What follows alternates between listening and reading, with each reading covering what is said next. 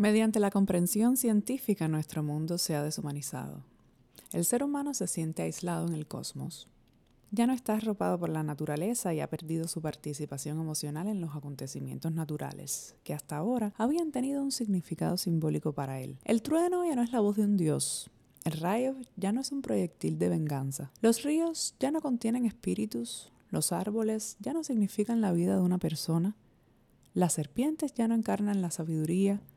Las montañas ya no albergan grandes demonios. Ni las cosas le hablan al ser humano ni él puede hablarle a las cosas, como las piedras, las fuentes, las plantas y los animales. El ser humano ya no tiene un alma bosque que lo identifica con un animal salvaje. Su comunicación inmediata con la naturaleza ha desaparecido para siempre y la energía emocional que esa comunicación generaba se ha hundido en lo inconsciente. Bienvenidos a otro episodio de Los Astros Susurran. Yo soy Lida Cao y los invito a quedarse a escuchar lo que trae la semana del 25 al 31 de julio. No hay separación entre cosmos y nosotros. Este podcast es un vínculo para que juntos develemos la astrología que nos habita, seamos conscientes de ello o no. De pequeña, entre los apagones cubanos durante el llamado periodo especial y los cuentos de mi madre, descubrí las estrellas. Mirar al cielo se volvió una pasión nocturna. Desde entonces no dejo de observar el firmamento. He pasado de contemplarlo a sentirlo. A la edad de 18 años recibí el primer dibujo e interpretación básica de mi carta natal, confeccionado con un método muy antiguo. Se desplegaba ante mí una nueva matriz energética repleta de posibilidades. En ese instante, supe que este lenguaje simbólico y su correspondencia en nuestra psique me acompañarían para siempre. Te invito a este viaje, a que juntos tropecemos con esta herramienta ancestral que nos regala el universo. Descubramos juntos esta manera de percibir la realidad y así sentir lo que los astros susurran. Susurran, susurran, susurran, susurran. Hola, ¿cómo están?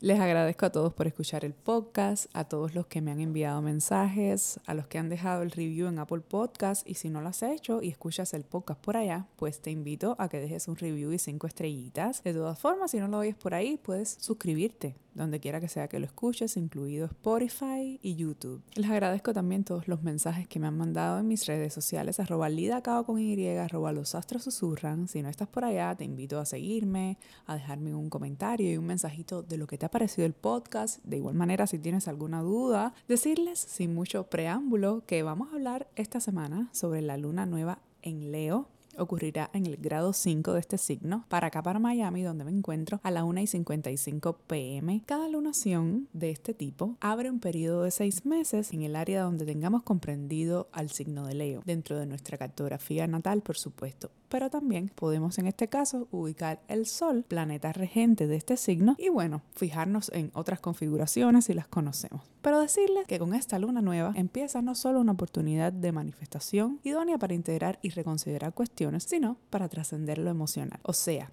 que para reconocernos en nuestras formas más predeterminadas o egoicas y contrastar qué ha quedado disociado, dónde necesito poner luz y cómo empiezo a lidiar con la sombra que ésta proyecta, aquí hablaremos. Ahora vamos a relajarnos,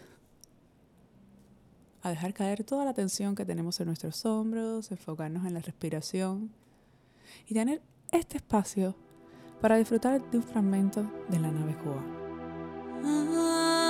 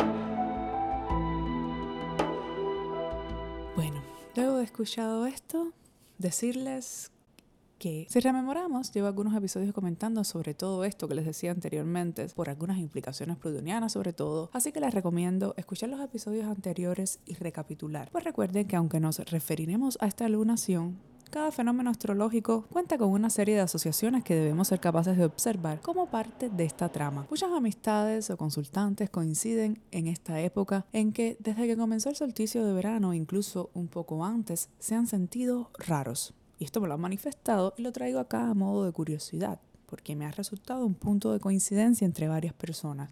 Esto de raro es algo que se repite y yo quisiera poner atención en el sentido o como se refieren a sentir, que da la impresión que en esta temporada sentimos una especie de incomodidad interior desconocida, pero que cuando la estamos experimentando siempre va a ser por algo. Les recuerdo todo lo que hablamos sobre fluir, el instinto, la emoción, desde que comenzó la temporada cáncer y que según mi parecer llega con una metamorfosis de nuestros miedos. Hablábamos también de la importancia de reconocernos dentro de un proceso donde el principal foco debe estar en el medio, no en el fin en sí mismo, porque mientras más busquemos, más cuenta nos daremos que la búsqueda es parte de un proceso. Recuerdo que además les decía que lo importante es vivir y mirarnos tal cual somos que solo así, viviendo, podremos hacer una autocorrección en nuestra vida y comenzar no solo a mirarnos diferente y asumir ciertos eventos, sino recalcar esto, mirarnos. Con el sol en Leo y esta lunación, les recomiendo que tomen papel y lápiz para que puedan hacer de manera muy consciente sus intenciones. Pueden escribirla el día de la luna nueva. En otras lunaciones les he comentado que desde el punto de vista de la cábala, con Rosh Hodesh o cabeza de mes, comienza una etapa de semilla que si somos capaces de regar durante los próximos meses, veremos crecer ese fruto sano plantado desde la conciencia. Para amplificar, les recomiendo remitirse e ir a escuchar el episodio donde hace aproximadamente un año hablamos sobre la energía y el arquetipo de este signo de Leo.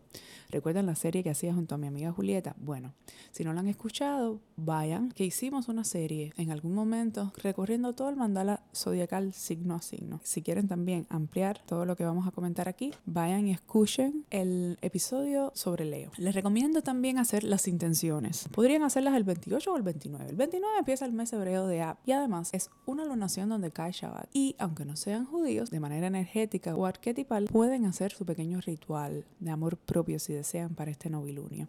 ¿Y por qué de amor propio? Ya sé que esto del amor propio es un tema que está trilladísimo, pero este signo guarda estrecha relación con apreciarnos desde un centro amoroso que sea capaz de conectar todo lo demás, pero siempre desde un proceso personal. Podemos empezar a trabajar en cosas como nuestra autoestima, valor. Los invito, por ejemplo, a que junto a su lista de intenciones puedan mencionar debajo cinco cualidades que ustedes saben que tienen y no se limiten. Incluso si surgen más de cinco, pues déjenlo fluir. Podemos incluir también en esta lista de intenciones a nuestros hijos, en el caso de, de, los que sean papás o a las mascotas. También podemos dirigirlas hacia un proceso artístico, creativo. Si conocen su carta natal, pues puede relacionarlo con lo solar individual o con la zona Leo. La cábala dice que el papel de Leo es similar al del corazón y que tienen la misión de bombear o distribuir toda la energía que se recibe. Así que este es un mes que se considera potente en términos energéticos, pues además es un signo regido por el Sol, el único en todo el zodíaco, pero donde podemos poner la conciencia en cómo distribuir esa energía de la mejor manera hacia nosotros e inevitablemente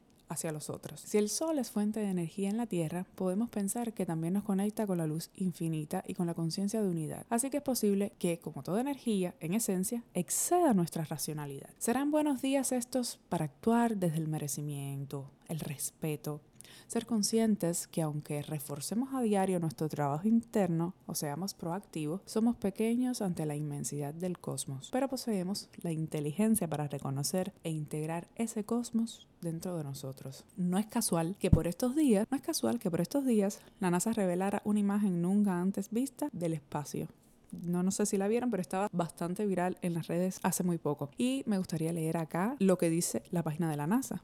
Los invito a no solo leer la noticia, sino, muy importante, mirar la foto. Búsquenla y vean la imagen.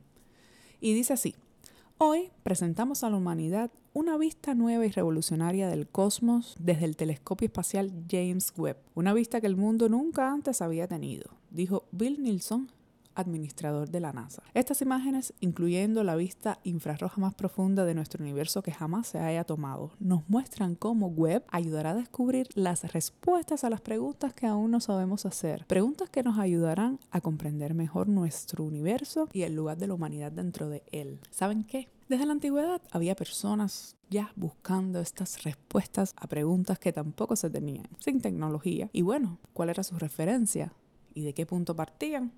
Pues de ellos mismos. Está chévere que existan todos estos avances, pero hubo personas que nos trajeron hasta este punto de la tecnología y el desarrollo. Todas estas cuestiones pienso que debemos considerarlas aliadas, no sustitutas de lo que realmente somos. Nada externo debe privarnos de buscar el sentido de nuestra existencia, que es en definitiva el de nuestra alma. Porque creo que si escuchas este podcast no seas de los que sostiene que solo somos este cuerpo y que no existe nada más allá que no podamos apreciar desde nuestros sentidos físicos. Y si eres de los que a lo mejor lo cree, les dejo una pista. Piensen que es el sueño. Ahí se los dejo. Busquen la foto de la NASA y observenla detenidamente y coméntenme ¿Qué sensación les transmite? Es que hasta este código, que son las cartas natales o las cartas astrológicas que levantamos, aunque se expresan desde un mandala de totalidad, venimos a trascenderlas, porque no son nada, aunque cumplen una importante función desde el infinito.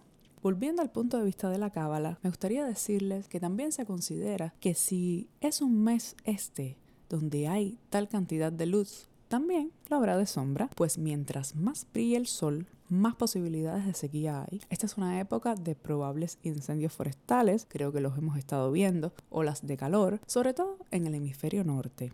Se dice que en Leo siempre se busca un reino para reinar, entre comillas, pues asocia al arquetipo del rey, del león. Entonces creo que es una buena etapa para vernos, apreciarnos como centro de nuestra vida pero no en términos egoicos, sino de conciencia, de poner la atención en lo que necesitamos desde la responsabilidad y la determinación. Ahora, hay algo que es clave en este novilunio, llegar a un punto medio entre el yo y el nosotros. Ser conscientes que ese yo cumple también una función relativa a otros, como la familia, comunidad, núcleos de amistades, trabajos, sectores de todo tipo y lo más importante, la humanidad. Porque recordemos que el rey tiene una responsabilidad también con sus ciudadanos. No se trataría de empoderarnos solamente para nosotros mismos gozar de esa conciencia, sino para ser parte de una trama colectiva. Debemos velar porque nuestra responsabilidad dentro de ese colectivo tampoco quede relegada, porque Acuario, que es un signo que tiene que ver, entre otras cosas, con esto, tiene a su regente Saturno emplazado ahí hace algún tiempo y esta configuración queda justo frente a esta luna nueva, lo que nos hace preguntarnos cuánto hay de miedo a la colectividad o si no nos expresamos en un círculo mayor, ¿por qué será? Mirando la carta del novilunio y de todo lo asociado aquí, percibo unos deseos de movernos, pero que tal vez esté tironeando una tensión interna que sentimos que no nos permite dirigirnos hacia una plenitud. Ahora, yo les pregunto, si ya hemos pensado y estamos seguros que necesitamos un movimiento, ¿por qué no nos ponemos ya en marcha? Yo les recomiendo no temer a lo nuevo, a lo que ha quedado claro luego de que probablemente ya sentimos muchas cosas. Por ejemplo, que estructuras cambiaron. ¿No recuerdan lo que les hablaba hace poco Durano? Algo que cité. ¿Cómo es necesario hace un tiempo, años quizás, abrirnos al cambio y no temer al desequilibrio? Porque al final el equilibrio es una ilusión. Y hablando de Urano y las imágenes de la NASA, decirles que este Daimon se asocia también a ese cielo estrellado que observamos cuando miramos arriba, al cielo. De hecho, esos hombres de la antigüedad también miraban al cielo y si se tenían a ellos mismos y partieron de ese punto focal, pues el espacio lo comenzaron a ver como parte de su propia psique. Esta luna nueva nos propone un reencuentro con nosotros mismos y con nuestras capacidades, desde la autenticidad, lo novedoso, nuestro potencial. Y se dice fácil, pero a veces nos cuesta reconocernos como tal.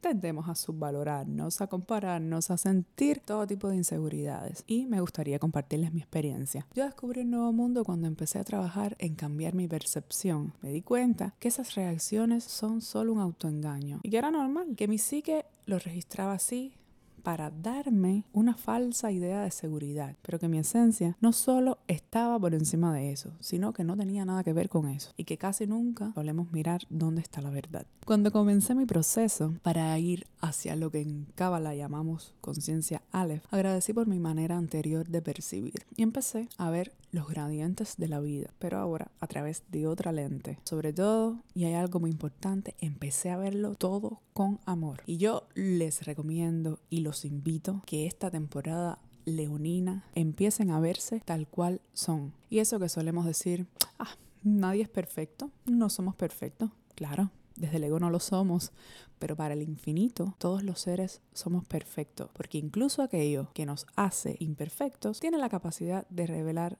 la luz de todo su potencial, que entonces será perfecto para nosotros también. En nuestra personalidad actual, si hablamos del sol, nos podemos referir a una parte nuestra que opera desde una autoridad con respecto a otra.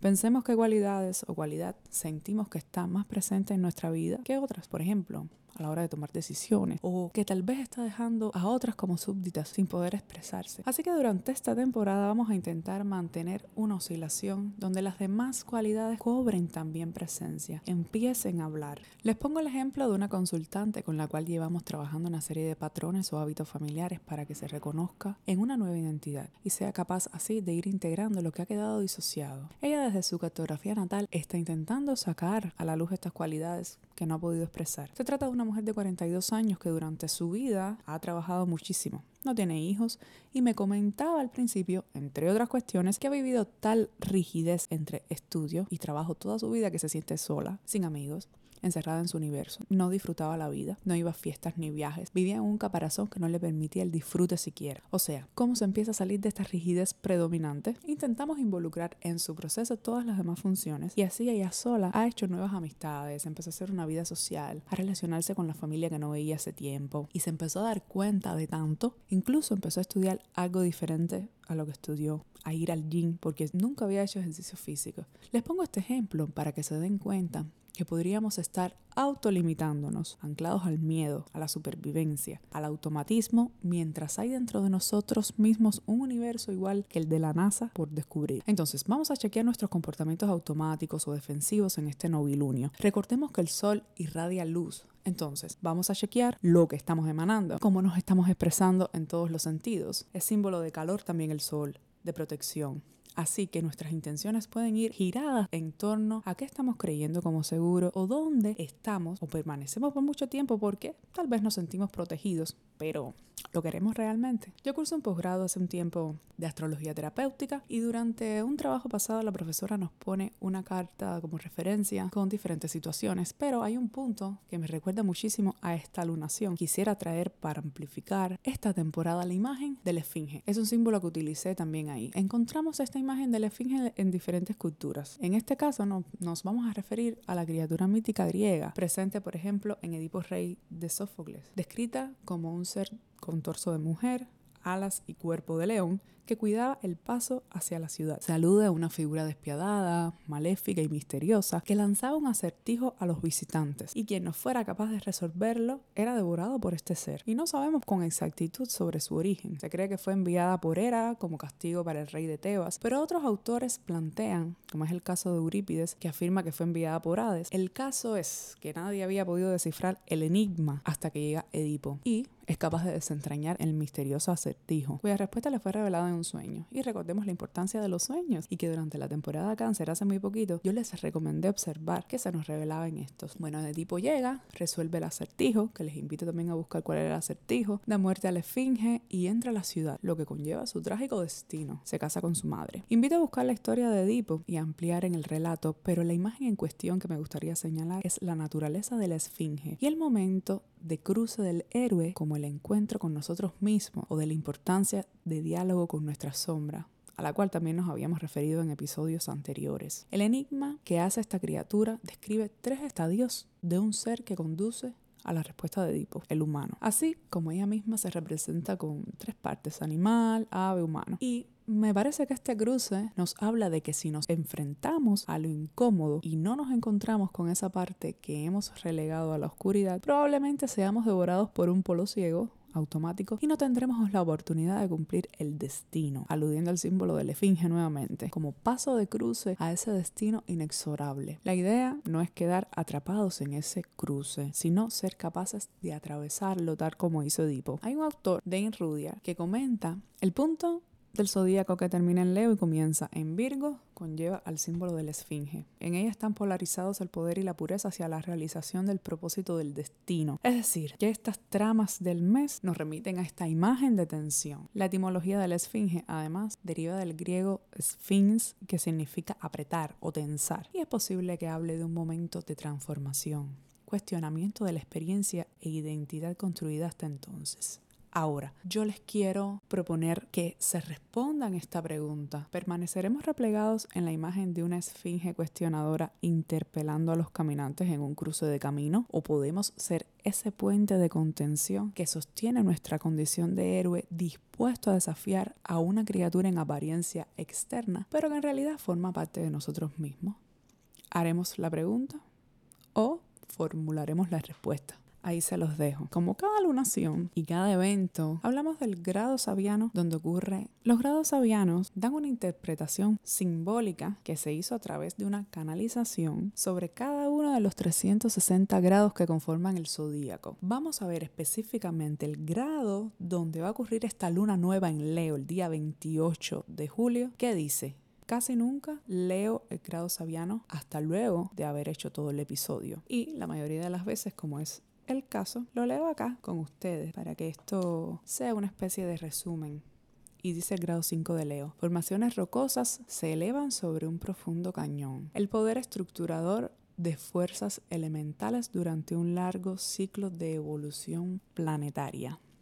Es increíble como todo tiene que ver. Esto de la evolución planetaria, lo que hablábamos anteriormente de ese cosmos que tenemos dentro de nosotros, de hecho, como empieza la presentación de este podcast, que es que no hay separación entre cosmos y nosotros, como yo digo. Aquí el autor también habla este tiempo concedido a los seres humanos individuales, los vastos periodos de evolución geológica, no solo espantan nuestra imaginación, sino que permiten el lento, aunque magnífico trabajo de fuerzas elementales, moldeando paisajes y cañones, rocas y montañas. Este símbolo apunta a nuestra necesidad de adquirir una perspectiva mucho más amplia sobre lo que somos capaces de hacer y sobre nuestro anhelo de prolongada juventud y nuestro orgullo en logros masculinos. Los trabajos de la naturaleza deberían hacer que nos sentamos humildes y ayudarnos a planetizar nuestra conciencia. Esto me parece maravilloso y tiene tanto que ver con lo que yo comentaba anteriormente. O sea, esto último que leí es una interpretación que hace el autor, pero tiene que ver con todo lo que hablamos, de colocar la importancia en nuestro proceso de individuación, pero a su vez en pro de la humanidad y sobre todo me remite a lo que yo leía de Jung, como hemos logrado cierta evolución